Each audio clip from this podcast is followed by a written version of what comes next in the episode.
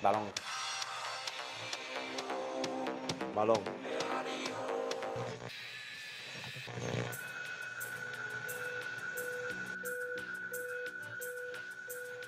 Balón.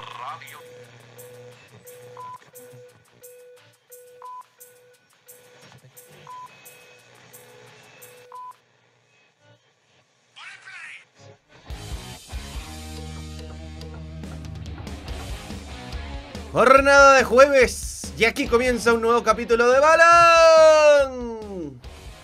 Radio. Radio. La aristocracia. Real Madrid hace valer la localía y derrota a un tibio Chelsea en el Santiago Bernabéu. Otra noche mágica del Madrid. San Mañán. El Milan da el primer golpe y derrota al Napoli. Los de Spalletti chocaron ante un muro en San Siro. Se juega mucho la Universidad Católica y Colo Colo. Vivimos la previa de uno de los partidos más importantes que tiene el fútbol chileno. Y hoy tenemos sección Clásicos del Mundo. Nos vamos a viajar a Avellaneda para repasar el clásico de dos vecinos, Independiente y Racing, que además van a jugar este fin de semana. Aquí comienza un nuevo capítulo de Balón, Balón, Balón, Balón, Balón, Balón. Radio. Bien, bien, bien, bien. ¿Cómo te va, Gonzalo? Me va bien, pero... Sí, había tratado ahí de sí. subirle el micrófono a Tempa, que lo podemos escuchar mejor, pero se puso loco. Se puso como una loquita. ¿Cómo va todo? Bien, bien. Estamos a 20 minutos que empiece el partido más importante de la semana. ¿Juega la Aramba? La Rama juega contra Feyenoord. No, más, Estoy- 45, 12-45. La 40 verdad, ya que acá nos podemos sincerar, no era un buen día. No, ¿ah? No, para nada. De hecho, esos días que te pasa una cosa mala y es una cadena de cosas malas. Pero hay que poner siempre una sonrisa y alegrarse. Yo creo que siempre puede ser mejor la sensación cuando fui a pagar el pago de el, el permiso de circulación y me di cuenta que me habían vendido un auto sin permiso de circulación. Así que estuve todo el 2022 sin permiso de circulación. Pagué el de este año más el del año pasado y me di cuenta que la multa por no andar es altísima. Pero hay cosas mucho peores. no sé, weón.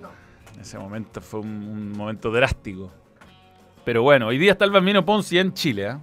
Ya, llegó. Ya llegó. Ya Creo que quedan dos entradas. Hoy voy a las 22, Sí, voy a. 22, Pese a que no ha sido un buen día, voy a estar ahí. Eh, la va a pasar Una cosa no quita la otra. Y nos vamos a reír. Sí, sabéis que estuve, bueno, estoy preparándose un par de días el... ¿Viene solo o con la Germo? Viene con la Germu, no sé si ir a ir al show con la Germu. Pero, cuéntame, ¿tú tuviste que ver la logística de No. él aquí o eso lo vio otra persona? No, yo, yo, yo, no, todo producción del balón. Eh, ya está en el hotel. Eh, lo fue a buscar un taxi, pero era muy temprano. Lo debería buscar yo, pero eh, el, por horario me iba a demorar demasiado en. en- así que lo- Ah, o sea, tu tema de taxi de ayer era por Pa'l eh, Bambino. Bambino. Sí. Y nos vamos a juntar ahora, después del programa, a revisar. Estuve viendo lo de los apodos para elegir. Bueno, tengo 50 nombres, voy a tener que cortar algunos, pero es increíble la máquina de inventar apodos buenos. El bambino puede hacer una máquina. que- Yo le, le quiero pedir un favor. yo me, yo me llegué a reír a gritos eh, en, un momento viendo a unos que se me habían olvidado. No, no voy a hacer spoilers, pero está muy bueno.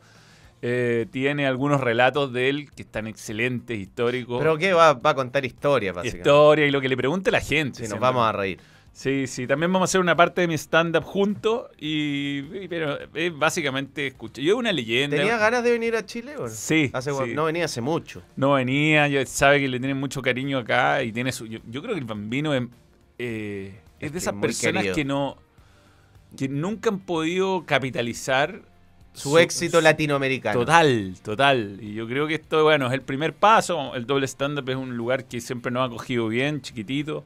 Ojalá pueda repetirse y, y- y, bueno, esto va a ser un experimento en realidad. Igual porque no el- hay un no hay, una- no hay un ensayo, o sea, nos vamos a juntar en la tarde. Yo eh, lo hemos entrevistado, Ahora, ¿en amigos. qué estará? De shopping. Mm. Ahora, Costanera Center. le va a meter chavo. comprando show con algún camiso- Sí. camisola. Seguro. Sí, bueno, yo, yo creo que almorzar ahora voy a ir a tomar un café antes para ordenarnos, porque la- hay ciertas historias que están. Conocí a Bilardo, conocí a Maradona, eh, Julio Grond. Hay cosas bien divertidas, el, el para qué te traje, eh, eh, participe Wilmar, hay un montón de historias.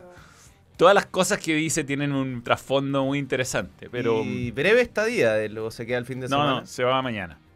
De hecho, le Tiene que trabajar. le complicó hoy día porque tenía Europa League, pero le, le dieron permiso, por suerte, en Spin. En Spin. Eh, pero bueno, bien. eh, hoy día empieza Europa League Conference, que ya no le importa a nadie, a diferencia del año pasado, que era el mejor torneo lejos. Y vamos a hablar de Católica Sí, Colo Colo. empezar a anticipar Sí, el clásico. Vamos con un poquito de comentario al principio. Saludaremos a Lorenzo Vila, que renueva en membresía. Gracias por creer en el balón. Eh, Aloha, en Madrid Chelsea se va Joao Félix, lo alcanza Militao y le deja como opción rematar el primer palo. ¿Por qué Carleto se molesta con la marca? Aloha, en Real Madrid se va Joao Félix. Ah, porque estaba parado más adelante de la mitad de la cancha la defensa del Real Madrid. Por eso se molesta.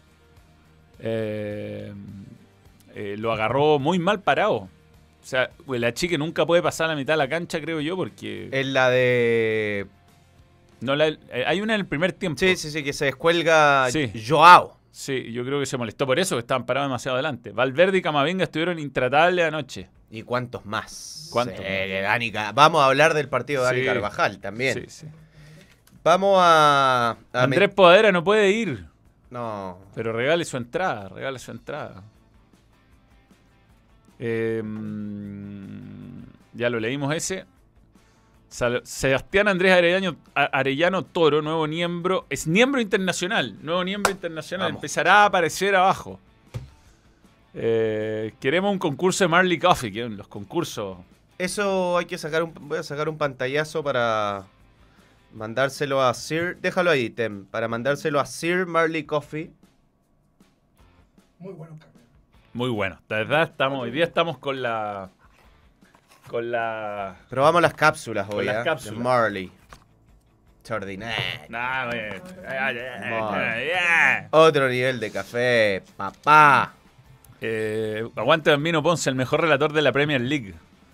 Yo creo que el Bambino Ponce tiene una gran cualidad, aparte de ser un excelente relator y de ser eh, eh, este, un relator que, que está demasiado asociado al- a la Premier, al Manchester United. Pero paréntesis, ahí- él tuvo un nuevo aire en su carrera. Sí, claro. Los derechos que los tenía DirecTV pasan a ESPN y que el- y, y se hace la fusión ESPN Fox y en el fondo Bambino pasa a ESPN y él vuelve a relatar la Premier fue como un, todo un tema nostálgico Sí. que uno decía, puta, cuántas mañanas en mi infancia, adolescencia viví con el Bambino y ahora le da un nuevo aire porque ahora canta los goles de Marcus Rashford. sí, sí, sí. Igual lo hacía cuando le tocaban equipos ingleses en la Europa League, en la época de Fox, pero no era lo mismo. Yo- It's not the same. A mí me tocó hacer varios partidos con él en el puesto de cancha. Eh, los viajes son para morirse de la risa, alguna anécdota contaremos. Pero yo creo que hay pocos relatores en el mundo, o, o es el mejor lejos, que es capaz de convertir un partido de mierda en un gran partido. Eh, es una cualidad, porque si cuando ese, ese momento que se están jugando seis partidos al mismo tiempo, cinco partidos al mismo tiempo en Inglaterra, a veces están jugando mejores equipos, pero Sí, te juro sí. que me quedo viendo el partido que está relatando el, el bambino porque es Él tan gracioso. Tiene un relato que yo lo recomiendo increíble de cuando jugó eh, Fox, eh, 90 minutos de Fox contra Fox Radio. Y relata al bambino Pons y le pone apodo a todos sus compañeros. Es impresionante. que se lo- Impresionante. ¿Cómo él le pone apodo a todos. al- ¿Cómo los pichulea a todos? El mapache hulo es muy bueno, el mapache hulo. El- A mí ya se me olvidaron, pero. Yo te puedo decir todo. Yo te puedo decir, hay uno, muy- Mapache hulo. hay uno muy complicado, pero lo vamos Había a el decir en la noche. uno, no me acuerdo cuál. En fin, hoy día a las 19.30, primera función, creo que quedan dos entradas y a las 22. A las 22. Eh, a ver si. Cuando pedía la base de las canciones, sí. Sí. Poneme las Sí. 7. ¡Gol! ¡A las 7! ¡Gol! Y ese video que. Hay un video que está terminando. Está pasando un partido por el lado del Liverpool, creo, y está con una comentarista, mujer. Y empieza. Ya ¿qué música te gusta? No, ah, que los rally. Empiezo cuatro minutos hablando. Pero los rally, no, es esa. Y justo sale un gol y empieza. ¿Viste? ¡El gol! Tengo. Sí, no, es la cagada. Un grande, un grande. Nos vamos a reír, nos vamos a reír. Bien, eh, metámonos en, en Champions League, que uno podría estar una hora hablando de cosas que uno se acuerda. Eh, vamos con... Sí, cortina internacional, vamos a hablar de... Balón. Es traído ustedes por los miembros internacionales.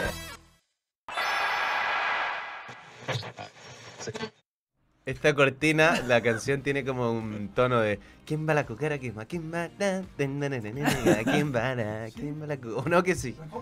La- tenga la cara, bien, bien. tan, tan. eh, ¿Cómo es el retraso del partido del Colo? La franja electoral. ¿Se atrasó de nuevo? ¿Qué? Uy, eso es súper mala noticia para... Nos golpeas. Es una muy mala noticia para Balón Fútbol Club la próxima semana. Aprovechando un No, pero- descanso para ver el Balón Radio. Ah, este- el de Colo Colo Monagas, sí, sí. Pensé que con Católica. eh, aprovechando un descanso para ver Balón Radio este sábado, Chimbarongo Fútbol Club visita a Cabrero en el inicio de la tercera A. Vamos a ver cómo nos va. Saludos, cracks, Manuel y Gonzalo. Saludos, Rodrigo Duque Ollarse. Que yo le decía Ollarzo, pero bueno. Hoy me lo llevo. ¿Cómo puedes ser miembro internacional y apoyar más al balón? Eh, en el mismo link puedes eh, hacer el que está en la descripción, puedes hacer el upgrade de tu membresía. Para que no desaparezca el balón. Digamos, el balón necesita de ustedes. sí, no- más que nunca. Más que nunca. Está difícil. Oye, ya empecemos a hablar del Real Madrid. Sí, sí, Metámonos en el. en Gracias, Big Crack, ahí canjeando su, su, sus mensajes. ¿ah? Es a las 21, no es tan tarde. Si lo que pasa es que los partidos estaban siendo 18 16, 20 y 22. Pero ese partido va a ser el único a las 21, creo. Lo que habla de la poca. De la, si esto hubiera sido con un equipo brasileño, no lo cambian ni cagando. O con un argentino. las 22. Solo porque en Monagas pudieron hacer el cambio. Los brasileños por ellos jugarían a la una de la mañana. Si quieren. Eh, ya, Madrid-Chelsea. Fotos.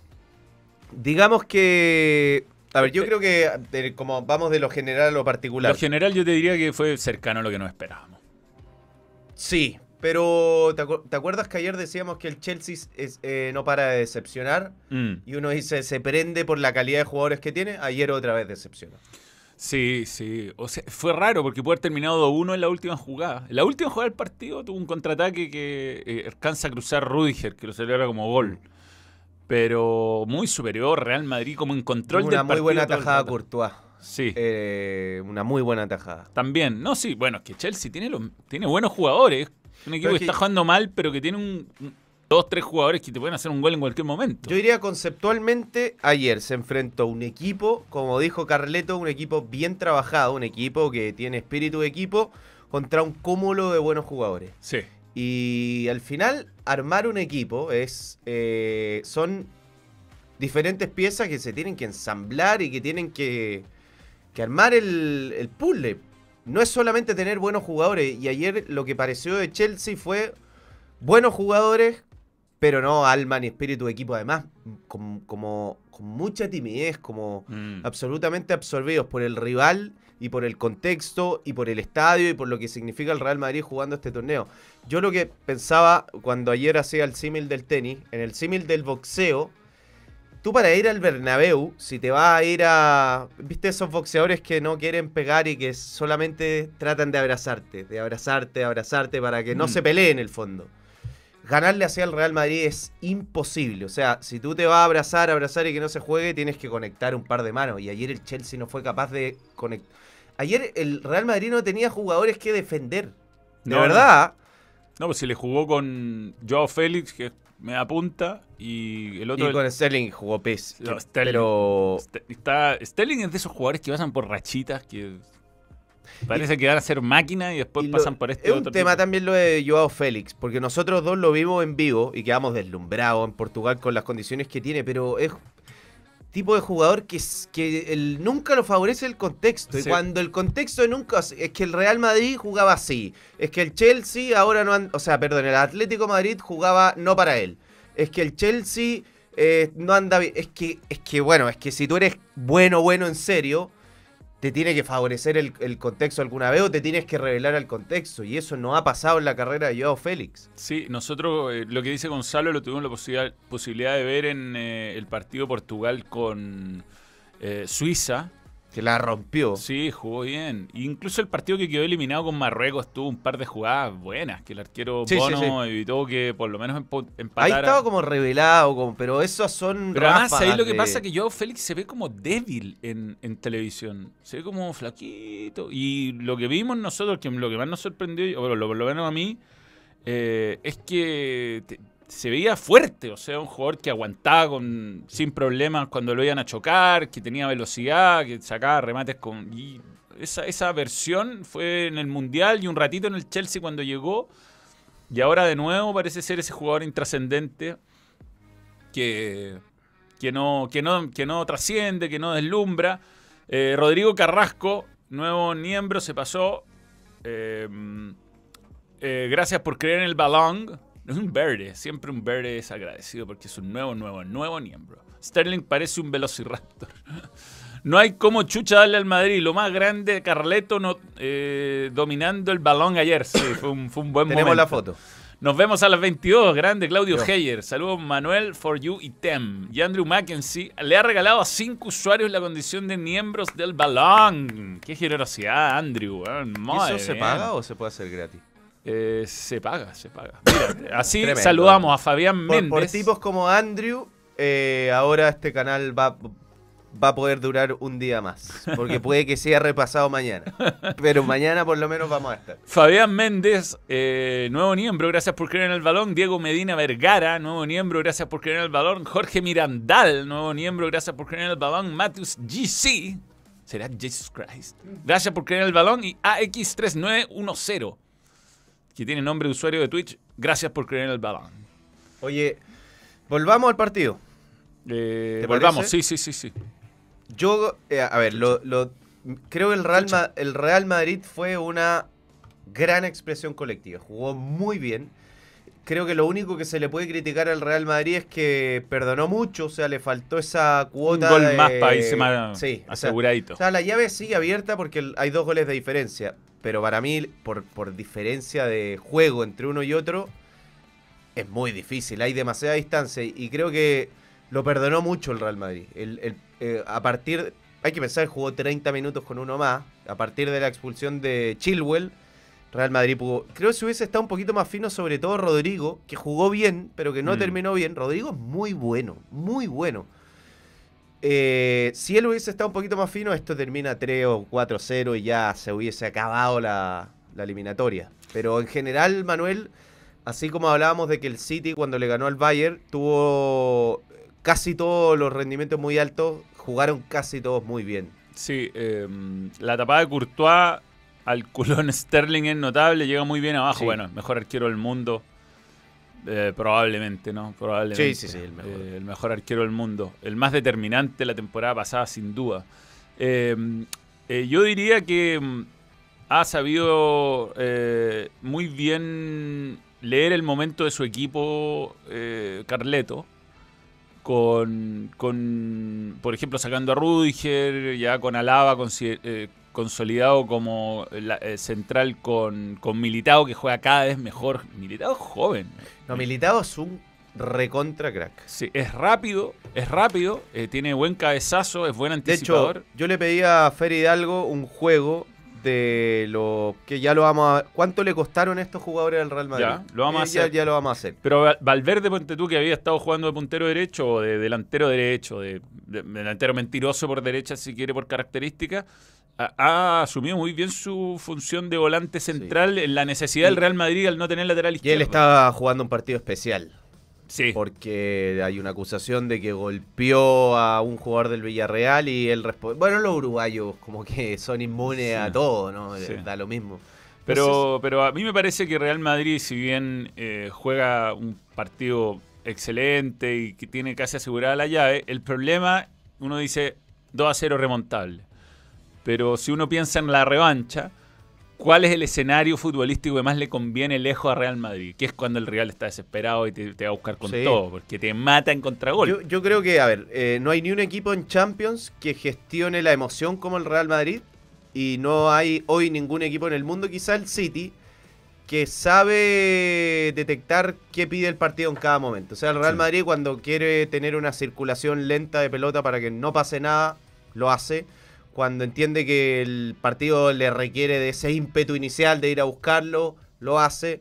Cuando el rival se le viene y tiene que matarlo a campo abierto con Vini y Rodrigo, lo hace. O sea, creo que es un equipo bueno en, todos los contextos y muy bicho, muy perceptivo de qué hacer en cada contexto. Yo creo que el Real Madrid te, en Champions te, ha- te gana eh, no mereciéndolo, te gana cuando lo merece y lo creo que ayer se llevó menos de lo que merecía. Puede ser.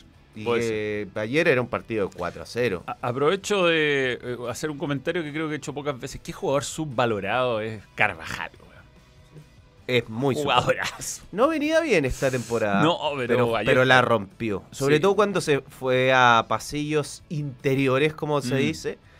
Eh, cuando venía un Con cambio de Barcelona jugó muy bien. cuando venía un cambio de orientación, él iba de derecha hacia adentro y no, muy bien. Y el otro jugador, ah, para mí hay un jugador más subvalorado que él en el Real Madrid, que es Nacho.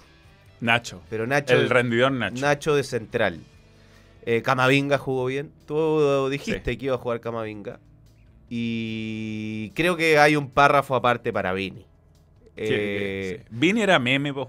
Mi- Cuando empezó en el Real Madrid era meme. Eh, me acuerdo que es el FIFA 21 o 20 había un meme que, que decía que el FIFA 21, ve- oh, atento, viene bugueado porque puedes hacer goles con Vini Junior. Bueno, Vini, cuando tenía 17 años y jugaba en Flamengo, jugó contra Católica. Y yo la verdad lo vi y dije, sí, típico jugador brasileño que regatea como loco. Contra la Católica de Mario Sala. No me acuerdo cuál, pero, Mm. pero no me, no me Tiene generó que ser esa, así sí, de un jugador. Que ganó de- Católica con gol de Tanque Silva. un jugador de cero. No, ya le vislumbro y lo de ahora es. Y además es, es de ese tipo de jugador, para todos los que hemos jugado fútbol amateur, que te, que te desespera. Porque el, el tipo te muestra la pelota y te dice, ven, toma. Cuando en, cuando encara, él arriesga la pelota siempre. O sea, en el fondo, toma, ven, ven, ahí está la pelota. Y cuando tú haces el movimiento para ir a buscar ese, esa pelota, fuiste. Ya te salió por otro lado, ya en tu movimiento para ir a interceptar ese balón, él ya se fue. Ya no está ahí. Mueve la pelota con un... Él, él, como lo- sus desplazamientos van mucho antes que cualquier desplazamiento defensivo. Es un jugador imparable. De no... Yo, eh, eh, un buen juego es, ¿cuáles son hoy día los tres mejores jugadores del mundo? Con orden incluido. Mm. Yo tengo, no sé el orden, pero para mí yo tengo claro que los tres mejores son Mbappé, Vini y Haaland. Hoy. ¿Cómo los distribuyo? La verdad que no sé. Tú decís que Vini está, es el mejor jugador del Real Madrid en este momento. Sí, sí, pero no tengo ninguna. Es duda. valiente Vini, es valiente. Pero Le, le- le pegan patadas, todo. ¿no? El, el- mira, el, el tipo que gana al final en Anfield es él, o sea, el Real Madrid, pero el tipo que le desató todo el partido, que rompió al Liverpool, fue él con la espalda de Arnold. Ayer había un detalle que no lo quería tocar Rich James porque estaba condicionado con amarilla, de que si le mostraban otra se perdía la vuelta. Y tuvo mucho duelo con Fofaná, eh, Vini. Y rápidamente tiene amarilla Fofaná. Sí. Y ahí quedó, pero. Y terminó jugando mal Fofaná. Sí. Entonces, condiciona tanto a los rivales. Yo no sé quién más podría. Digamos que Benzema podría entrar en esta disputa. A algunos les gusta mucho Kevin De Bruyne. Algunos creen que todavía Messi. Pero yo creo que está ahí, no sé. En, en esta Champions hay que, creo que es donde se está. Siempre la Champions es la referencia de los mejores jugadores del mundo. O sea, eh, el fútbol europeo predomina claramente por sobre el resto. Se nota en el Mundial de Clubes esto. Y los que andan mejor ahí, creo que es justo incluirlos como los mejores del mundo. Veamos quién eh, cree la gente que. Ponte esos tres que. ¿Cuál fue el jugador? No, lo que podríamos hacer es: ¿quién es mejor? Eh, ¿Haaland, Vini o Mbappé? Sí, ¿cuál fue el mejor equipo entre el City y el Real Madrid? Yo creo, los- ojo con los italianos, ¿ah? Ojo con los italianos. No lucen, pero, bueno, no le hacen goles. Lo de ayer del Milan ya lo vamos a conversar, pero... eh, Metamos a Benzema también. ¿cuál es el mejor jugador del mundo? Mbappé, Haaland, Vini. Benzema. Pero en este momento, Sí, en este momento, hoy. Hoy. Messi en el Mundial era el mejor del mundo. Messi después del Mundial en el Paris Saint Germain ya no le importa nada. Ya no está jugando mal Messi, pero para mí... no, pero hoy no está, el- o sea, vi- Vinicius. Haaland, Vinicius, eh, Y Mbappé. Mbappé. Y metamos a, metemos a Karim porque lo queremos. No, pero ahí le va a sacar voto a Vinicius. No, No, entonces no metamos a Karim. Dos del mismo equipo no. No vale. ¿Puedo poner uno? No, no, no, no. No, vaya, vaya virtual Pablo Mouchi, pues, vaya a Vaya a cagarle poner la a Onana, weón. Eh, ¿Esto ya está cerrado o no? Yo creo que va a ganar Haaland lejos. Yo votaría por Haaland. ¿Para ti el mejor jugador del mundo hoy es Sí. Haaland?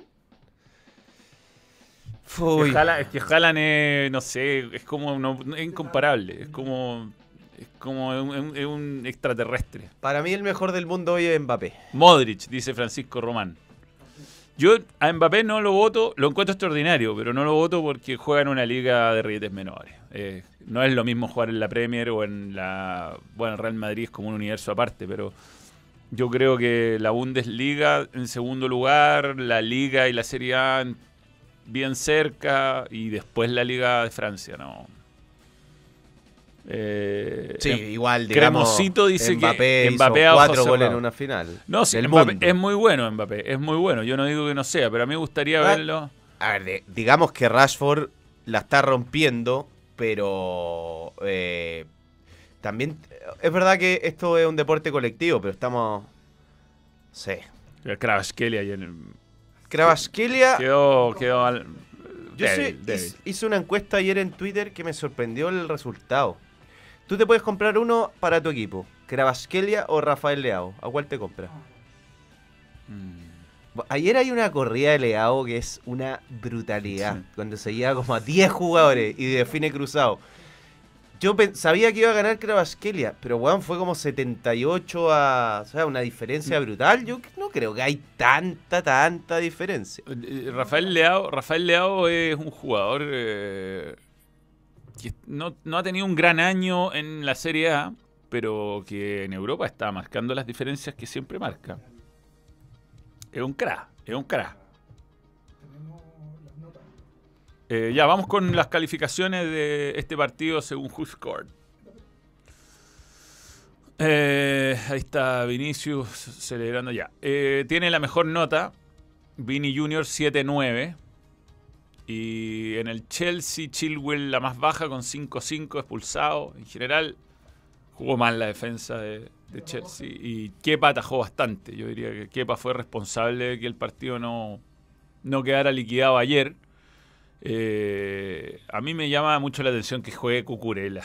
Encuentro malísimo. Cucurela. No sé si es la pinta que me condiciona mi No, no, análisis. pero ayer a- en el- la expulsión, él abre la puerta. O sea, va un acoso a Rodrigo que lo pierde y ahí había una distancia. Sí, salió a cualquier lado Cucurella. Y él, me gustó la actitud en todo caso de Chilwell cuando nada, no- ni discutió. Ay, qué ay, Pero, pero hay jugadores que tienen el descaro. Hay jugadores que tienen el descaro. Me gustó la actitud de Chilwell. Le daría una décima más por su actitud de irse sin mirar. Koulibaly tiene un mérito de que se lesionó salvando un gol. Sí, sí, evitó un, evitó un gol. Muy, muy bajo la, Cucurella, la roja de Chilwell, toda de Cucu. No ha funcionado eh, la venta malta en la historia del Brighton, siendo que estuvo a nada de ser alternativa de Pep para el puesto de Cancelo. Sí, pero sabes que en eso el City tiene algo bueno que no tiene el Chelsea.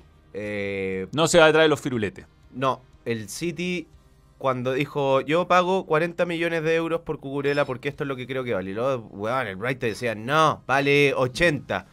Y ahí el City dice, porque además le ven la cara de multimillonario y dice no, chao, me retiro, me voy.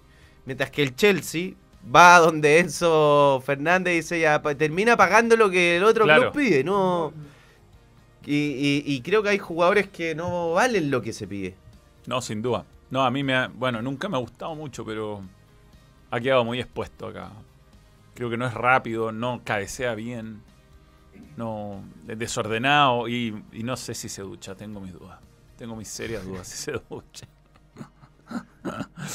eh, Enzo Fernández lo estaría pasando tan bien en Benfica, encuentro yo, pero su billetera no, diría, no dice lo mismo. Este, bueno, esta es una llave que queda básicamente abierta porque el 2 a 0 es un resultado peligroso y porque mm, no existe ya el gol de visitante como factor de desempate. Antes ganar 2 a 0 local era casi clasificar. Claro. Porque bastaba hacer un gol de visita y ya al otro le costaba hacer cuatro. Era, en- me- a mí me gusta que haya, que haya que haya cambiado la regla porque permite que hasta el partido del City tenga hasta cierto grado de, de, de duda. po. Si el Bayern Múnich puede empezar como, como avión y meterte Sí, dos sí, goles sí. en 15 minutos y ahí cambia Salvo que se agarren a combos, que no, no creo que pase. no, están, están tranquilas las cosas en el Bayern. ¿eh? Sadio Mané tiene una, es un dado, doble vida. Por un lado es el tipo del cual uno se enamora porque no compra Ferrari, no compra Rolex y ayuda a un montón de niños y un montón de gente y es un futbolista muy valioso eh, desde su generosidad y desde lo aterrizado que es. Pero por otro lado agarró a grito a Nagelsmann y le pegó terrible combo a Leroy Sané. No. no sé cuál es Sadio Mané. ¿Cuál es? ¿Cuál es? Está frustrado por no haber ido al mundial. pobre. Oye- Cucurella es de esos que juegan solo por el peinado, como David Luis. Hay varios, weón, así, ¿eh? Hay varios. Tem, tenemos a Carleto. Queremos escuchar a Carleto. ¿Qué dijo sobre esta Un clasificatoria? partido completo como hemos hecho eh, esta noche. Esta, noche ha sido un partido completo, sufrido, sobre todo al principio. Y después eh, hemos, eh, el objetivo era tomar ventaja, la hemos tomada, pero tenemos, estamos ciertos que hay que sufrir otra vez porque Chelsea es un muy buen equipo con muy buenos jugadores eh, y hay que luchar otros 90 minutos. Sabe, sabe, sabe. Sabe qué decir, sabe qué declarar. No, Hay partidos por delante, no. no lo- no hay que ganarlo libre. antes de a tiempo. Mbappé, si no se va del PSG, se quedará atrás. Damián Turra. Yo creo que es un jugador, respecto a tu pregunta, que tiene que validarse en un fútbol más competitivo a nivel de club.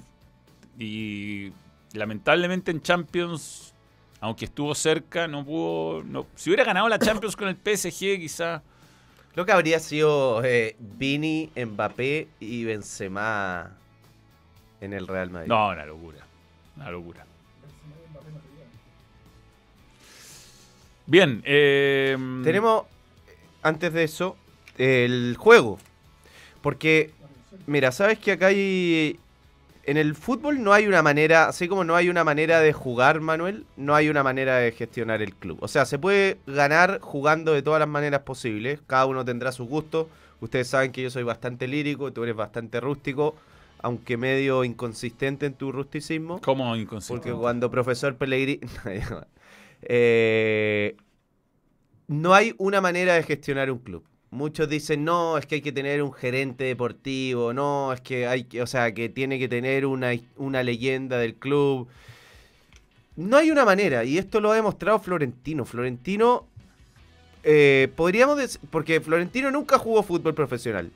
¿Alguien podría dudar de que Florentino sabe de fútbol?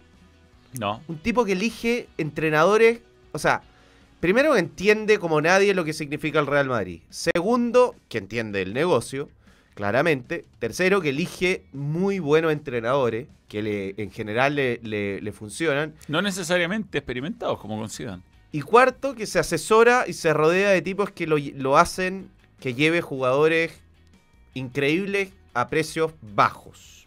Mira, por ejemplo, y cuando paga precio alto se justifica. Eder Militao costó 50 millones de eh, euros. Y a Florentino le decían, pero ¿cómo va a pagar 50 millones por Militao? Eso se olvidaron de, de lo que decían. Militao es un centralazo que está jugando muy bien. Cada, y- y cada vez se encumbra más, yo diría, en la valoración Sí. de un central mundial. y que me parece que valía cada euro que se pagó. Vini, Fíjate que no era titular en Brasil. Era Thiago Silva con Marquinhos. eh, que el último sí, pues, partido- jugó como de la- un lateral Lo que derecho. hace Guardiola con Stones. Sí. Eh, Vini 45 millones, una ganga. Es un jugador de 200 millones. de- Hoy día. Sí, sí. Rodrigo 45 millones. Y Bueno, bueno. pagado un poco de más. ¿eh? Luka Modric 42 millones, una ganga. Al Tottenham. Thibaut Courtois 35 millones, un arquero que te weón hoy día te forrarían 120 millones de euros. Los tiempos ha- han cambiado. pero- Karim Benzema 31 millones de euros. Regalado. Un regalo. Eh, Camavinga 31 millones. En los tiempos de hoy es poco. Poco, sí, sí. sí. Tony Cross 25 millones. Bueno, Tony. Cross se quería ir al Real Madrid. Sí, pero 25 millones. Dani Carvajal, 6.5 millones. Fede Valverde, 5 millones. Lo compraron cuando era un Sí, yogurín. 16 años tenía. Pero 5 millones. Un jugador que hoy día vale, no sé, 90 millones. Y David Alaba se fue libre. Igual que Rudiger. Y eh, bueno, por todos esos buenos negocios está Hazard. Sí. Por todos esos buenos negocios esta casa. Por cada buen negocio hay un Hazard de diferencia. Sí, sí, sí, sí, sí. Sí. Oye, eh, tenemos cosas que mostrar del teléfono. Sí, sería pero muy bueno que yo no hubiera aceptado la actualización del sistema. Aprovechemos la pausa. Sí, eh, un gran momento para la pausa. No, y aprovechamos de hacer la mención. Eh, todas las ligas del mundo están. La Premier, la Liga 1, la Serie A, los torneos de Brasil, el ascenso de Madagascar, Champions, la Libertadores. Todo lo tienes en Betson. Regístrate para obtener un bono de bienvenida y vive la mejor experiencia en apuestas que solo Betson.com te puede dar. Jodric, Jovic. Jovic le fue mal. A Jovic le fue mal. No sé cuánto pagaron por Jovic, No lo sé. pero no tanto, no tanto. Ya, vamos a la pausa. Cuando regresemos, tenemos más. Betson.com, la marca global de apuestas que te permite jugar en tu moneda local. Apuesta por tu equipo favorito y recibe las ganancias directamente a tu cuenta bancaria. Regístrate ahora en Betson, tu sitio de apuestas online. Casillero del Diablo y Manchester United te presentan el ticket legendario. Nomina una leyenda. Y gana tu entrada para jugar en Old Trafford. Gana un viaje todo pagado para ti y tu leyenda. Solo en casilleromanchester.com.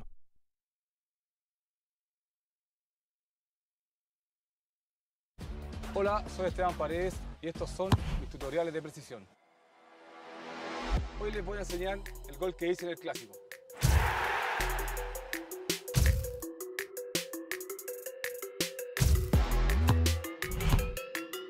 Ahora la pelota está de tu lado.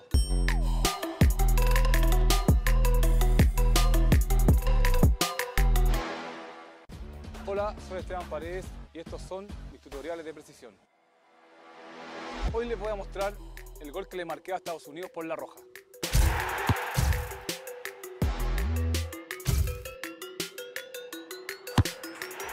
Ahora la pelota está de tu lado.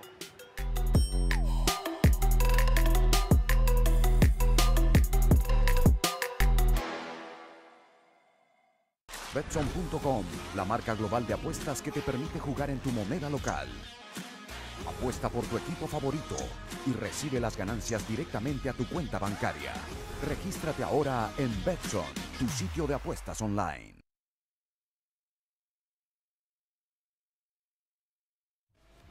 Bien, volvemos, volvemos. Eh, por Jovic pagaron 85 millones, no resultó. Falcon juega solo por el peinado. ¿Quién? Dice ahí. Hay jugadores. No, Falcón no. El peluca sape. Yo, Lo- yo soy muy peluquista. Eh, a mí me gustan jugadores con peluca desde Felaini. Es mi ídolo máximo. Pero yo, de verdad, a mí me encanta cómo pasó desapercibido los históricos de Colo Colo pegando palos a peluca. Ah, que este, eh, que...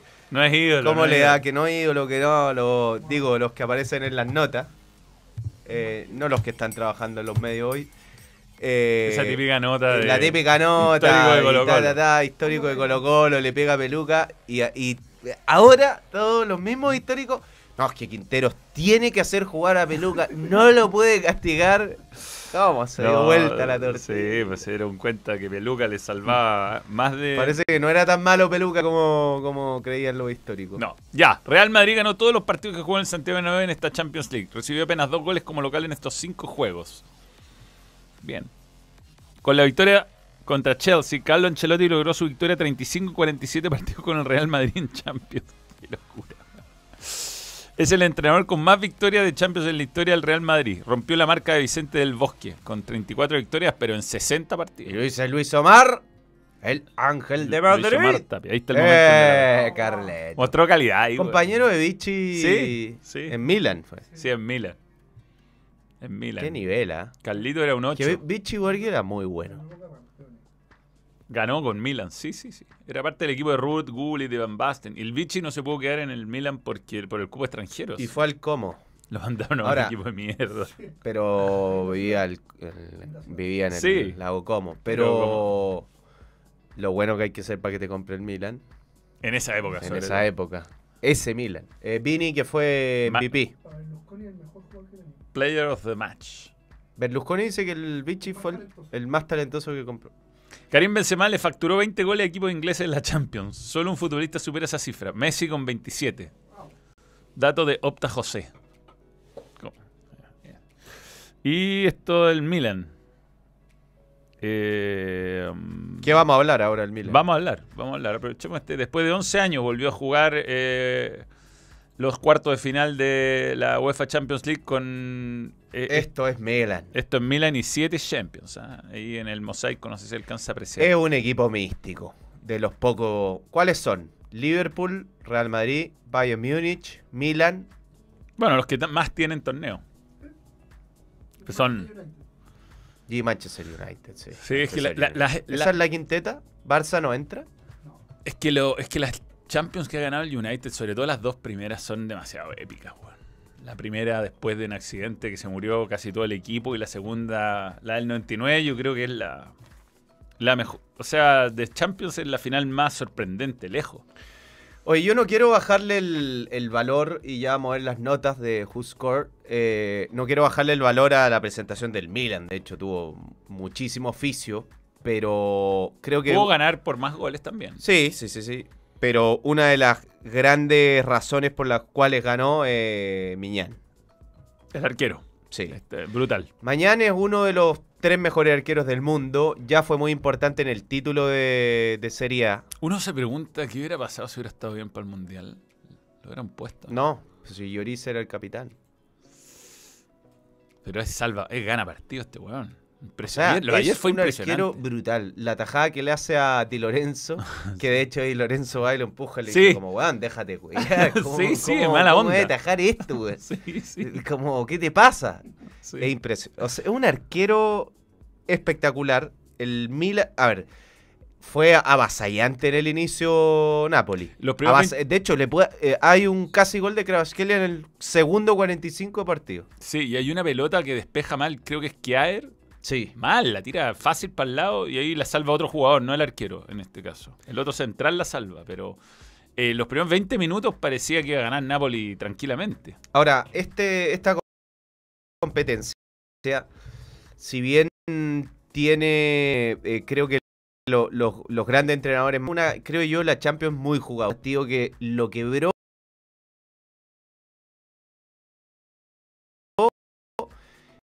ese giro de Brahim Díaz. O sea, aparte que era un ataque mal, pasa a ser una ocasión de gol por ese giro que fue espectacular y yo creo fue el mejor jugador del partido, el más decisivo por lo menos. Termina un gol del Milan y, termina marcando un poco la, tendencia del, partido y el Milan se lleva tres puntos muy, muy valiosos. Eh, y hay video de- del ambiente del estadio. A ver, a ver, Tem. A ver lo que se vivió.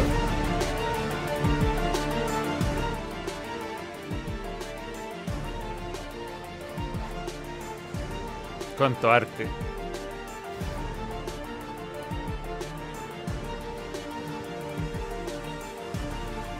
Mira. Qué lindo.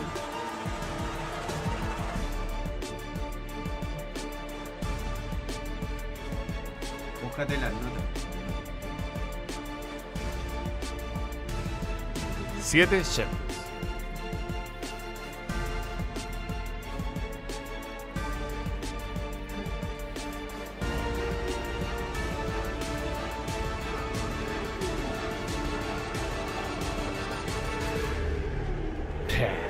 Bravísimo. Bravo, bravo. Es muy Intimidante. Intimidante, muy, muy imponente. ¿Qué, qué club? Mira, aquí Cristóbal dice, igual jugó mejor el Nápoles, además lo dan vuelta en casa. F, casi F. A mí me parece, me sigue pareciendo más equipo Napoli. Sí, no resultó lo del más jugando como eh, reemplazante de Osimen. Eh, y hay acá un problema. Ya confirmaron que Osimen va a estar en la revancha, pero por acumulación de tarjeta amarilla pierde a Minyae y pierde a Anguisa por la roja. Sí. Ahora, con uno menos incluso... eh, Entonces puedo encontrar el gol. De hecho, la tajada de, de mañana, la mejor del partido, es con uno menos Con uno Napoli. menos. Napoli es un equipazo que yo creo que pero, pero, se llenó de preguntas después del 4 a 0 con Milan y eso creo que tuvo una consecuencia en este partido. Sí, sí, sí, sí. De- totalmente. Y Milan, Milan le ha tirado la camiseta encima, yo creo, y ha sabido, ha sabido jugar con eso. Porque Casi F, ¿ah? dicen los... Casi, un momento casi, de casi, casi. siempre pasa algo. A esta hora cambian el, el- algo, algo cambian en... Em, pero yo creo que eh, e- es muy corto, por supuesto, 1 a 0. Un gol a los 15 minutos y todo se resetea. Pero, pero viene a ganar 4 a 0 en, en el estadio Diego Maradona. Así que eh, no, hay, no hay razones para que el Milan no sea optimista que puede pasar a la semifinal, además de toda la historia y todo lo que significa. El año pasado el Real Madrid le pasó muchas veces verse en situaciones como las que se vio el Milan en este partido. Hay- Totalmente superado. Hay un tema extra futbolístico que yo creo que puede estar influyendo y que puede influir. Eh, yo soy de los que cree que estas cosas importan. Lo que pasa en un club fuera de la cancha, creo que tiene un impacto dentro de la cancha. Y en Napoli hay un momento muy hostil entre su presidente de Laurentis y los y los tifosi de, de Nápoles. Hay mucha queja. De hecho, hubo una decisión en el 4 a 0 que el estadio se quedó como silente. O sea, San Paolo es un, eh, un estadio muy hostil para jugar. Y como que ahí, toma, como en modo de protesta, tomaron la decisión de casi no hacerse. Se quedaron medio mudos. Y esto tiene que ver con las hostilidades que alegan de, de Laurenti hacia ellos con los artículos que pueden entrar al estadio. Dicen que no los dejan entrar ni bufanda. Me imagino que también hay alguna persecución por temas de bengala y algo de eso debe haber. Pero también por el precio de la entrada. Y, y una declaración de Laurentis que dijo que quería que cada vez el, público de Nápoles fuera más familiar, que cayó muy mal a, como a los ultra y todo el tema. Y hay una posición muy enfrentada ante el, el presidente y los hinchas. Y creo que estas cosas Terminan contaminando. terminan como Sí, haciendo eh, ruidillo. de alguna forma chorreando al, al equipo. Estoy de acuerdo, estoy de acuerdo. El arbitraje sí, sí, pero para Napoli siempre ha sido un tema ese. Sí, la Eh. tarjeta amarilla fue muy drástico. Fue muy drástico. Sí, de hecho, Leo, sí, fue cargadito el local. el- Cargadito. el arbitraje. De hecho, los, hay un video que los periodistas, lo- los periodistas que estaban de seguro de la radio local de Napoli, le decían. Una vergoña, le decían, "Es una vergoña. Eh, Pero bueno, contra todo y contra todos. Contra todos. Oye, 15 millones pagó el, el Milan por mañana. Al Lille. Al Lille campeón. 15 millones. De hecho, lo hizo con muchos jugadores. Pagó muy poco por Tomori. Bueno, Brahim Díaz eh, está a Eh, préstamo en el Real Madrid, creo. Pero hay, hay bueno, hablamos algún momento cuando fue campeón el Milan del trabajo de una secretaría Mm. técnica que armaron con Maldini, con armaron una weá espectacular, que era un poco como re- co- copiando un poco lo de Borussia Dortmund y le ha funcionado. Yo creo que nadie piensa que Milan tiene la, la semi asegura a Joaquín No, Hernández. no, no, no. No, es Napoli un equipazo. Sí, eh, ha sido un muy buen equipo. Vamos con la injusticia Hay del un, día. un Napoli antes de la declaración de Pep y un Napoli después de la declaración de Pep. Sí, como fue Pep. ¿ah? Como fue Pep. Esta es la, la injusticia del partido. MVP. ¿Cómo hacer MVP? Estáis loco. ¿Sí? No. Pues si le dieron el... No, por eso, pero no es él. Debió ser mañana. Debió ser mañana, sin duda. Atajó todo. Tuvo cuatro atajadas espectaculares, espectaculares. Y el gol está sobrevalorado y es algo que yo siempre voy a decir. Porque sin esas cuatro atajadas y con ese gol, el partido termina 4 a 1. Si las llaves terminaran hoy, estaría jugando en semifinal el City con Real Madrid. Y el Milan con y el Tem que se, ya no le quedan uñas porque si llega a pasar no va a poder vivir durante dos semanas porque es hincha de Inter, es tifosi de Inter. Inter con Milan. Sería hermoso que se Digamos que to-. Tomás el mono es italiano, o de pasaporte sí, sí, italiano. sí, sí, sí. Ah. No Tomini el Monini. Eh, pero el hincha del Inter quiere a Milan en semi? No. ¿O prefiere evitar el clase? No, no lo quiere. No lo quiere. Extraño un Pipo Inzaghi para Milan, dice César Ponce. Y dice Sebastián Sensei, dice, el Milan con perfil bajo está sacando resultados. Confío que se sacará el resultado en el Maradona. Será el derby en semi. Saludo de Panamá. Seba desde Panamá, muy bien, muy bien. Confieso que en algo que no le interesa a los, a los miembros, estoy viendo un tema de un crédito bancario y tuve que hacer un montón de trámites en la mañana y les llamé y le escribí WhatsApp por lo menos a 10 personas, de las cuales me contestó una. Durante este programa me han llamado o respondido los nueve restantes. Puta la concha de eso. ¿Por qué? ¿Por qué? ¿Por qué a esta hora? Fernando Mameli dice que Di Lorenzo, top 3 lateral derecho del mundo en este momento. Eh, Milan lo tiene de hijo al Inter en Champions. ¿Qué dice Tem? ¿Que Milan tiene hijo al Inter en Champions? Sí. un, un honesto, pero vergonzado. ¡Sí! Tem le pone plátano a la pizza.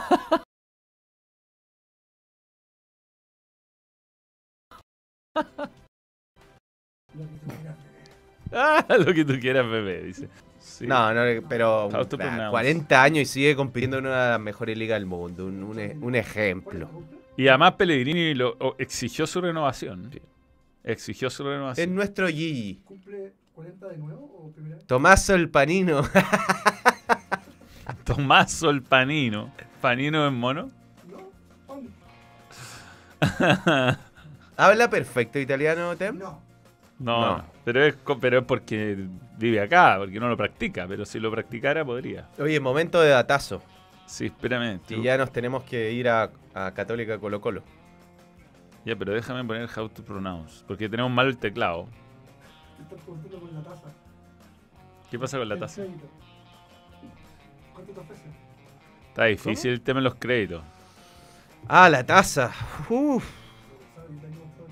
¿Sí? ¿Por qué? Un banco de años. Trabajó en banco de años. Ah, 10 años trabajaste. ¿Sí? Bueno, Eh, sí. Nuestro Es ídolo un no crédito hipotecario. ¿ah? Eh, vas a tener problemas. Ya. Otro casi F. Estamos al Estamos al límite. Ya, avancé. Estamos perdiendo audiencia, Manuel, en Sí. este momento de duda. Así que vamos con el datazo de Betson. Está muy baja la música.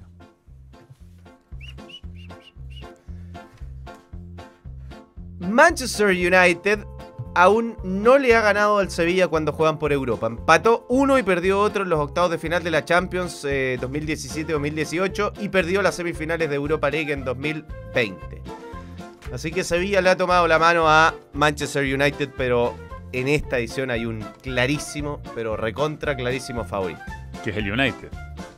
Sevilla. Ah, No, el United. El claro. United, por, o sea, por la Por- historia. por actualidad, no, total. Pero por actualidad, sí, sí, sí. Aparte, Sevilla creo que ya a esta altura peleando el descenso, aunque está Con Mendilibar. No sé si quiere seguir avanzando. Yo ya en un momento donde las competiciones extras se convierten en un cacho para ciertos equipos por, porque hay que centrar toda la Digamos energía que en- Sevilla es a la Europa League lo que Real Madrid es a la Champions League.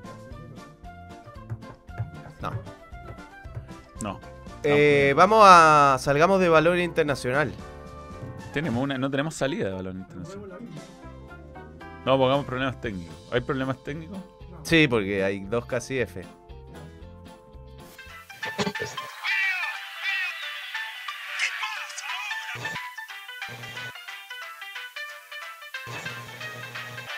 pasa! Tomás. Audio, please, audio.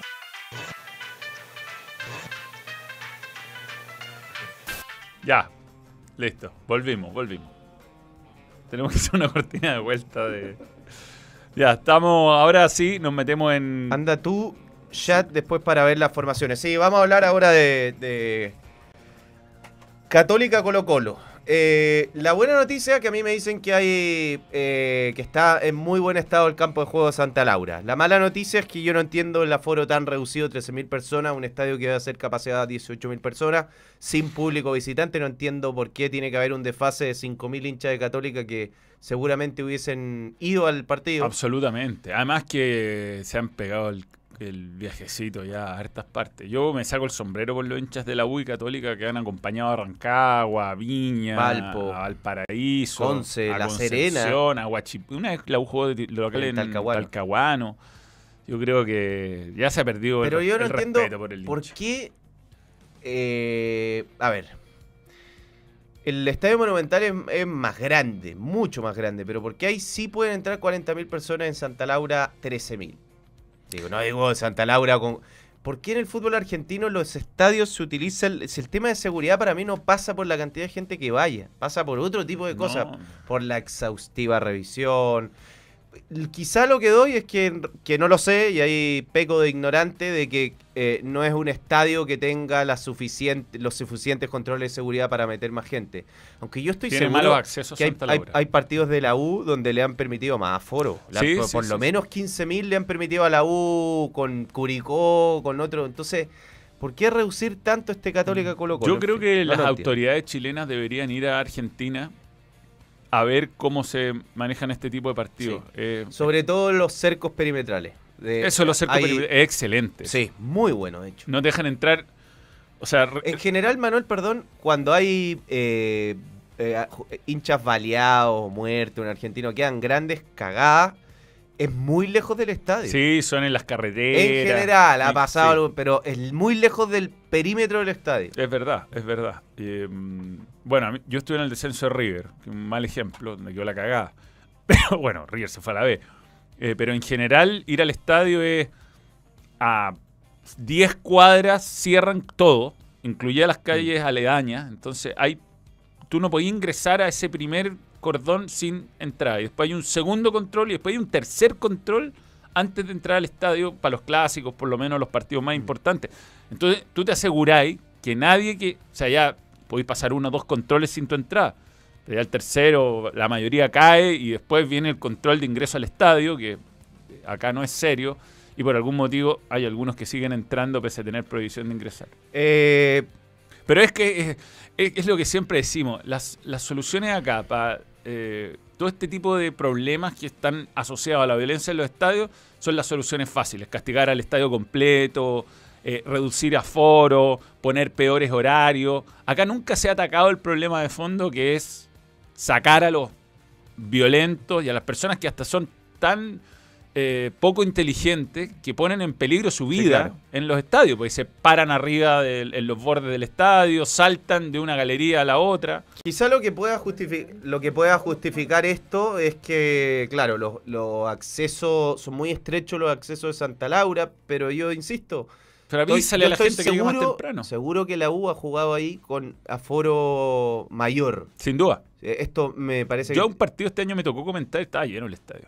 No me acuerdo qué partido fue que yo había... eh, Huachipato, por ejemplo, el de Curicó el año pasado. O sea, y- no, pero un partido ¿cuál- este año que te acordáis que... eh, que- que algo, algo particular. Ah, el, el partido del láser fue. Bueno, que, sí. identificaron al... Estaba con lleno. la calera estaba lleno. Lleno, lleno. Y esa había más de 13.000 personas. Más. Lo otro es el alto precio de la entrada, eh, que es un poco lo que le pasó a la U por Santa Laura, por, porque no se pueden vender tantas entradas, entonces el que paga es el hincha. Y hace un buen rato hay una, en el fútbol chileno en general, unos precios altísimos con una experiencia de estadio que es bien discreta. O sea, uno no teme. No se condice. Yo creo que el único que se ha mantenido razonable de los equipos... Colo-Colo. eh, Colo-Colo. El único que mantiene precios populares... Que no, no, digamos que que lo, debe mejorar su experiencia pero estadio. lo que lo favorece es el aforo que tiene. O sea, Lamentablemente puede Colo-Colo meter 40.000 personas. va a tener tres partidos sin público, por lo que pasó con la U. Eh, y ah, yo temo que le pase lo mismo en Copa Libertadores a Colo Colo. Que se manden de nuevo cagada contra Monaga, algunos, un grupo, y la. Conmebol está implacable. Lamentablemente se demostró, y lo que yo creo que va a pasar después del clásico Colo Colo la U, es que ahora todos estos partidos van a ser sin público visitante, por lo menos un buen tiempo. Sí. No, Una- no veo que este escenario cambie. Y, y otro- u- hay otro detalle que me pasa cuando voy de, uno va de comentarista, esto- estas cosas uno no se fija si no, si no está en el estadio. Pero gente de Andes o de la tribuna que está frente a la mitad de la cancha, que es donde mejor se ve el partido, se pasa a la galería Sí, sí, claro. Va a estar en la barra. para estar en la barra. O sea, hay un montón de gente que no le importa mucho ver el partido, digamos. O sea, uno siempre preferiría estar en, las- en el sector donde mejor se ve, porque uno el espectáculo que ve es el partido de fútbol. Mm. Yo creo que hay una cultura donde es más, para mucha gente, donde es más importante la barra que lo que está pasando en la cancha. Y eso creo que es una, una- uno de los puntos de- donde hay que empezar a, a cambiar. O sea, no puede ser que una persona se cambie y se salte una reja y llegue a saltar eh, hay- el- el- entre la tribuna que es la Andes de... Hay un codo que está cerrado, que ya no se puede ir. Y de ahí saltan Sí, sí. y, y te digo que ahí, ahí son 10 metros, 12 metros, te matáis. O sea, hay- abajo hay, hay concreto. Salvo que hay una micro estacionaria que hay en el techo y a lo mejor rebotáis, pero... Metámonos en la cancha. Están la- Sí. las más probables formaciones. Vamos con Católica, que es el local. Que es un equipo bastante lógico, con Dituro en el arco, con Cajelmacher, con Ampuero y Parot, con Isla, con Saavedra, con Brian González y Mena, con Aravena, San Pedro y Cuevas. Yo creo que no se van a distribuir así. A mí me parece que Cuevas va a jugar de interior. O sea, yo creo que va a ser Saavedra, González, Cuevas, Isla, Mena y dos delanteros, Aravena, San Pedro. Yo creo que, eh, bueno, González Brian, es Brian, eh, no Daniel, eh, es lo eh, es una es la única incógnita un poquito de rendimiento, pero que Católica armó muy mal el plantel este año. No ha encontrado ese jugador. Jugó No. ahí Rovira, jugó ahí Daniel González. Pinares en algún momento. Ah, bueno, Pinar está lesionado. ¿ah? No, no, no, pero digo que jugó ahí en algún Sí, partido. sí, sí, sí, sí, después jugó más abierto a la derecha, pero ahí jugó eh, Rovira, ahí jugó Pinares, ahí jugó Daniel González, ahí jugó Nieto, ahí jugó Mauricio Isla, ahí jugó Cristian Cueva y eso te demuestra que falta, pero a grito, un volante en la Universidad Católica. Sí, y tiene a Burdizo, suplente, una de los refuerzos. Tiene a Nahuel Paz, Nehuen Paz, ni siquiera inscrito. Tiene a. Bueno, ahora este partido no llega a Di Santo por lesión, pero yo creo por rendimiento eh, no se le extraña para este partido. Yo pen- pensando en Católica, eh, yo creo que no sería bueno que otra vez no hubiese control de partido. Creo que el, el- el- palo a palo con Colo Colo, sobre todo con jugadores rápidos como Volado y Pizarro, es muy riesgoso. Sobre todo además porque Católica en el área rival está muy bien, pero en el área propia está muy mal. Tituro Mm. está con un rendimiento muy bajo su nivel. Los defensores centrales no están jugando bien. Yo Creo te que diría que Dituro, más que un, rendimiento bajo, así como que ya no está atajando nada, eh, comete eh, uno o dos errores por partido que antes no cometía. Pero yo te sumaría que le han hecho goles que antes no le sí, hacían. puede ser, pero, pero eso, pero, pero de repente vuelve a atajar bien. O, sea, el- O sigue jugando bien bien, con los pero pies, el pero se gol manda que le, mira, el gol que le hace Piñeiro, ¿te acuerdas en La Sí, sí. A un Dituro normal no se lo Sí, hacen. sí, no, sí, no está bien, no está bien. Esto te lo digo porque no es solamente que un el juego con los pies lo que lo va a complicar, que además es, la- es una de las grandes virtudes Sí. de Turo.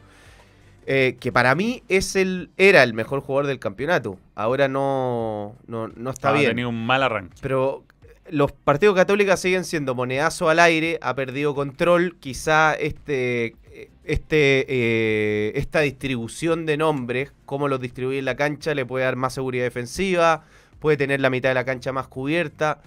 Que si se emparejan en los 2, 3, 5, 2, va a ser un partido mucho duelo individual eh, y de poco espacio para que el partido se abra. De verdad yo me imagino que si Católica juega así, podría darse un partido diferente de los que se le vienen dando a la Católica. Un, un partido más de, de mínimos que de, de esos partidos cortados que, que terminan siendo como de patio de colegio. Sí, lo, lo- yo, yo siento que mm, eh, Colo Colo es un equipo que hace poco daño. Y eso puede tranquilizar un poco más. Cuestionable, ¿eh? No, pero hace. eh, está, está haciendo Yo poco daño. creo eh, que cuando le- Estadísticamente. Cuando Colo Colo va decidido a presionar y lo hace bien, te hace mucho daño. O No, sea, no, no, te- no. no. a- a Yo digo hace pocos goles. Digo. O sea, sí. Eh, o sea, si Colo Colo, si Colo Colo, eh, gana este partido y le, le domina la mitad de la cancha y no deja jugar a Católica, Católica mantiene un poco lo que viene mostrando, eh, eh, no me imagino una goleada.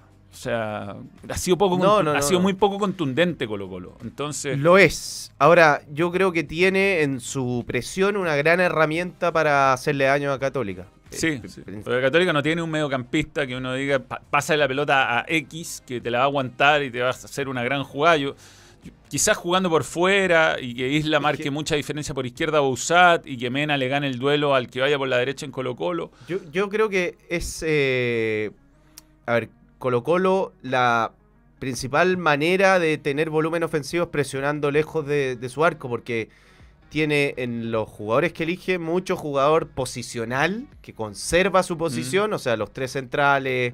eh, más Rojas se juega a la derecha Fuente, más los dos mediocampistas centrales, y tiene poco jugador eh, de, de- de ruptura, que vendría siendo Bouzat, Gil, sí, no, y los dos delanteros. Entonces creo que el, el negocio para Colo Colo está en, en lo que le hizo ese primer tiempo a Guachipato. Yo lo- el tema que muchas veces le pasa a Colo Colo, le está pasando a Colo Colo, que invierte tanta energía en esa presión y uno no puede presionar de la misma manera 90 minutos. O sea, hay un, un- un cansancio físico y mental que el segundo tiempo va a aflojar, va a haber más espacios para el rival. Entonces el- creo que es muy desafiante para Colo Colo que cuando se decida ir a presionar, que roba mucho, que ensucia al rival, que lo obliga a dividir, haga daño y que, se, y que traduzca esas presiones en goles. Si no, el partido se le puede complicar mucho. Sí. Sobre, sobre todo porque Católica, independ- independiente que tiene la mandíbula requete contra frágil, o sea, no, la mano es pesadísima. Tiene mucho jugador con facilidad para llegar al gol. Sí, sí, sí. Anda bien Aravena, anda bien San Pedri y Isla los días que quiere puede participar mucho en, en- en- en ofensiva. De hecho, el otro día... Ofensivamente te mete un pase gol por partido. ¿ah? El otro día un par metió. Eh, pero bueno, defensivamente, por eso creo que es acertado pasar a línea de tres para la Católica, sobre todo en este partido. Veamos Colo Colo. Este sería el equipo que a mí me parece que es lo que va a hacer. ¿ah? Eh, esto más que información es lo que yo haría si soy Quintero. Pongo a Fuentes por la derecha y pongo a Pizarro, porque básicamente si mantienes a, a- a Jason Roja, te privas de un muy buen jugador, quizás el mejor jugador junto a Fuentes en la mitad de la cancha. Entonces, hay que sacrificar algo. Y tampoco es que haya un lateral derecho hoy que se haya consolidado. Además, Católica tiene mucho juego por fuera. Y Fuente, el maestro chasquilla el equipo. Donde lo pongáis, te la arre- se, la arregla y te rinde bien. Eh, yo creo que ese gol que le hicieron en Colombia le, le restó bono a Jason Roja. Y mm, por el otro lado, eh, Bouzat pareciera ser que encontró su lugar en el mundo. Eh, si el problema de Colo Colo es que, es que está haciendo pocos goles. Se está generando también pocas ocasiones. No, pero por lo menos recuperó la solidez defensiva. Era algo que necesitaba. O sea, Colo Colo le, le han hecho casi los mismos goles que en todo el año pasado en el Campeonato Nacional. Sí, de hecho este es un equipo diferente y creo que ha sido astuto Gustavo Quintero Sí. en entender que lo primero para competir era la, la seguridad defensiva. Eh, es él, desde yo creo la Copa Libertadores de América. Y Me creo que en, eso dio un paso adelante. Y en eso creo que es un entrenador que es, es muy astuto y logró intervenir en el equipo en un momento difícil. Pa- por eso creo que es un entrenador que tiene los galones que, que tiene, porque cuando la cosa no viene bien, sabe Sí. intervenir en un mal momento. A mí me gustó que como que ya un momento, ya claro, partió con su 4-3-3 igual que el año pasado, qué sé yo, y un momento que dijo, ¿sabes qué? No, no estamos ni cerca. O sea, bueno, ese partido con Cobresal, que tuve la oportunidad de estar ahí. eh, yo creo haber dicho que no, así no podemos seguir jugando. O sea, no, no, no solo así de mal, sino que de esta forma no funciona. Y de ahí toca el equipo y cambia el esquema totalmente. empieza a ser, hasta, hasta te diría, con otra, otra filosofía. O sea, eh, entiende que muchos partidos no los va a protagonizar, que va a tener que aguantar ah, cuando la, la presión alta no le funciona, va a tener que saber aguantar. Pero está bien, o sea, volviendo un poquito a lo que hablábamos de Champions de los equipos italianos, eh, se puede jugar así también. No hay una sola forma de jugar eh, fútbol. claro. Y Colo Colo, ¿para qué seguir amarrado a una forma que no funciona? Que es lo, yo creo que lo que todavía no entiende Holland. Y aquí es donde le encuentro la ventaja a Colo Colo para este partido. Que, que, que Holland como que sigue con esta idea eh, casi romántica que, que, al- que el equipo está a un detalle de empezar a funcionar y que va a, volver, va a volver a ser la máquina que alguna vez fue cuando... Y yo creo que eso está muy lejos de pasar. No, que eso no. Y, ya- y- y Quintero, en vez de quedarse con esa fantasía de que ya un día vamos a empezar a jugar bien de nuevo, dijo: ¿sabes? Chao, parto de cero. Por supuesto que mantiene una estructura que es la de Pavés, Pizarro, Gil o Pavés, Fuentes, Gil, que es su medio campo, y el resto lo, tocó todo. Primero, ese es un equipo que se construyó en dos años. Y el torneo que se le escapa a Colo Colo, el, ese equipo, bueno, sin Lucero, sin Pavés, pero esa base llevó el peso de ese torneo. Y fue un, un equipo que se cocinó a fuego lento. No, no, no. O sea, eh, sería imposible que Colo Colo vuelva a tener ese funcionamiento, pero sí creo que tocó. El entrenador sintió que el equipo tocó fondo. Sobre todo en el partido con Cobresal y bueno, no había que intervenir. Sí. Yo creo que en eso Atinó. él ha tenido como más, ha reconocido más el problema que Holland.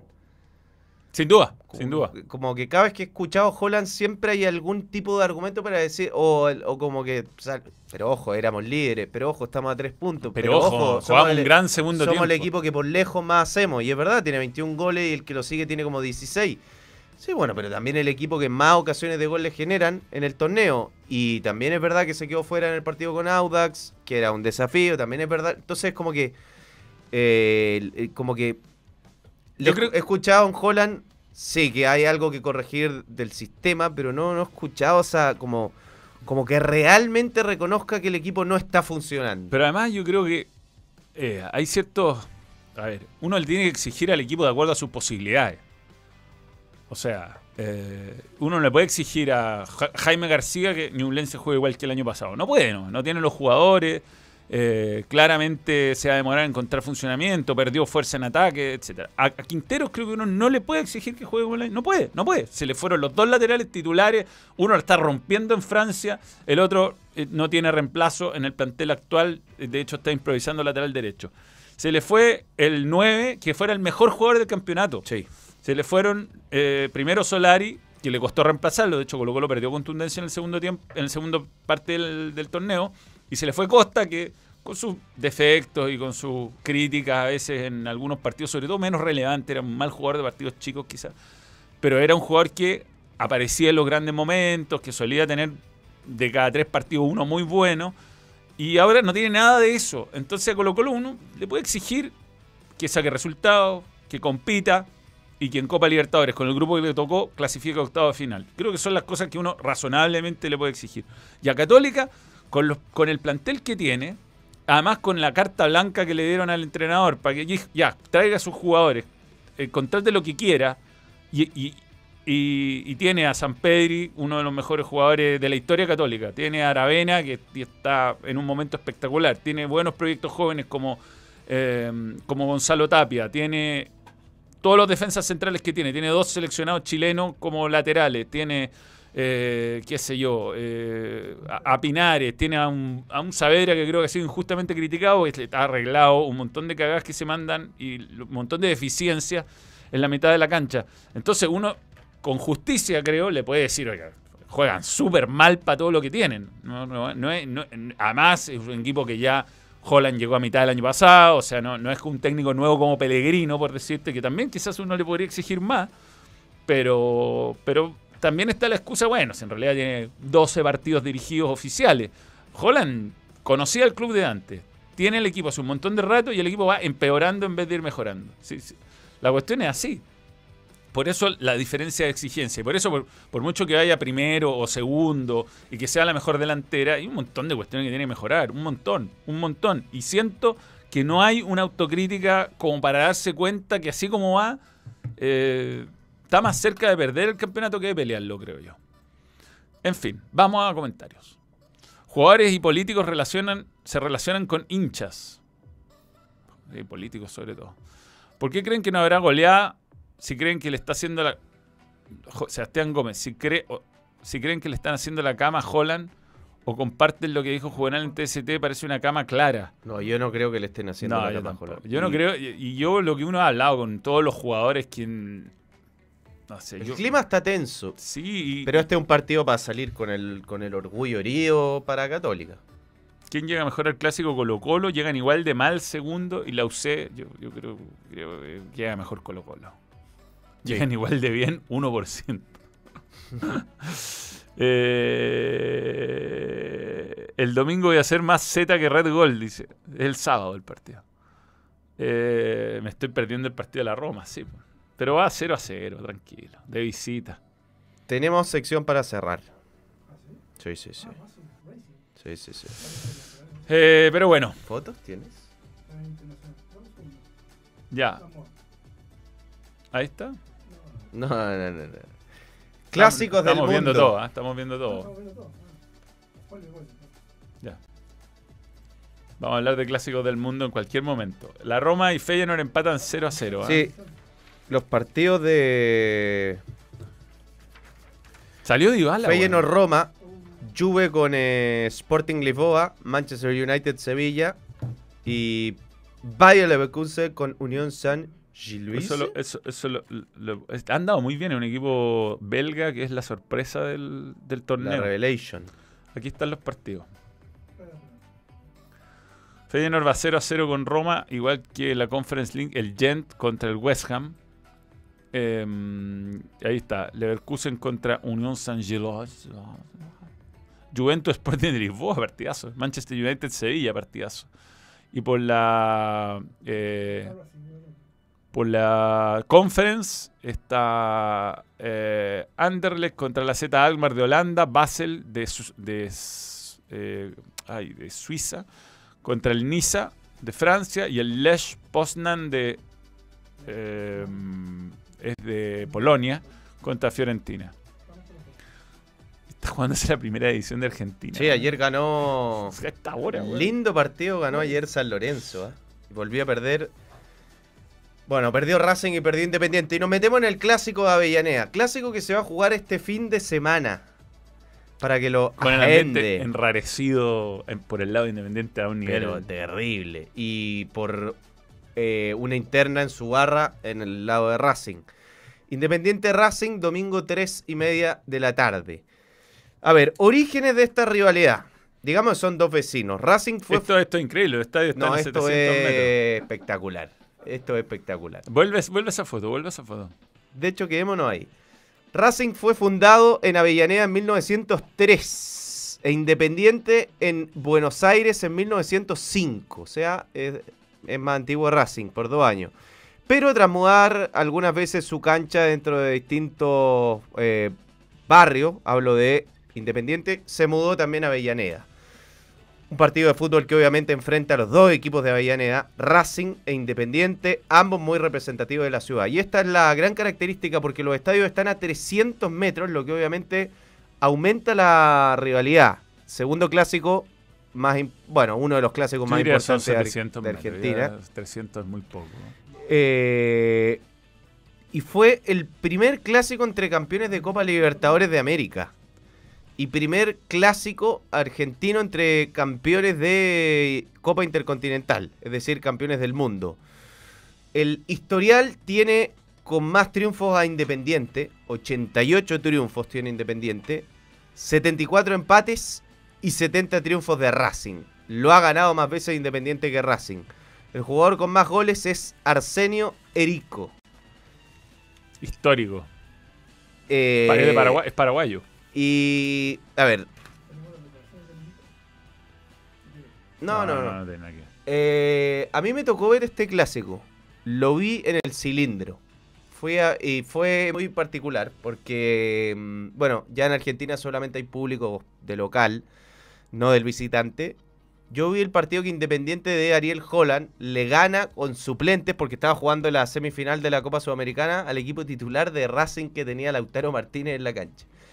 Gol de Leandro Fernández. El jugador de la U. el jugador de la U, que hizo su bailecín en eh, lo puteaban en colores.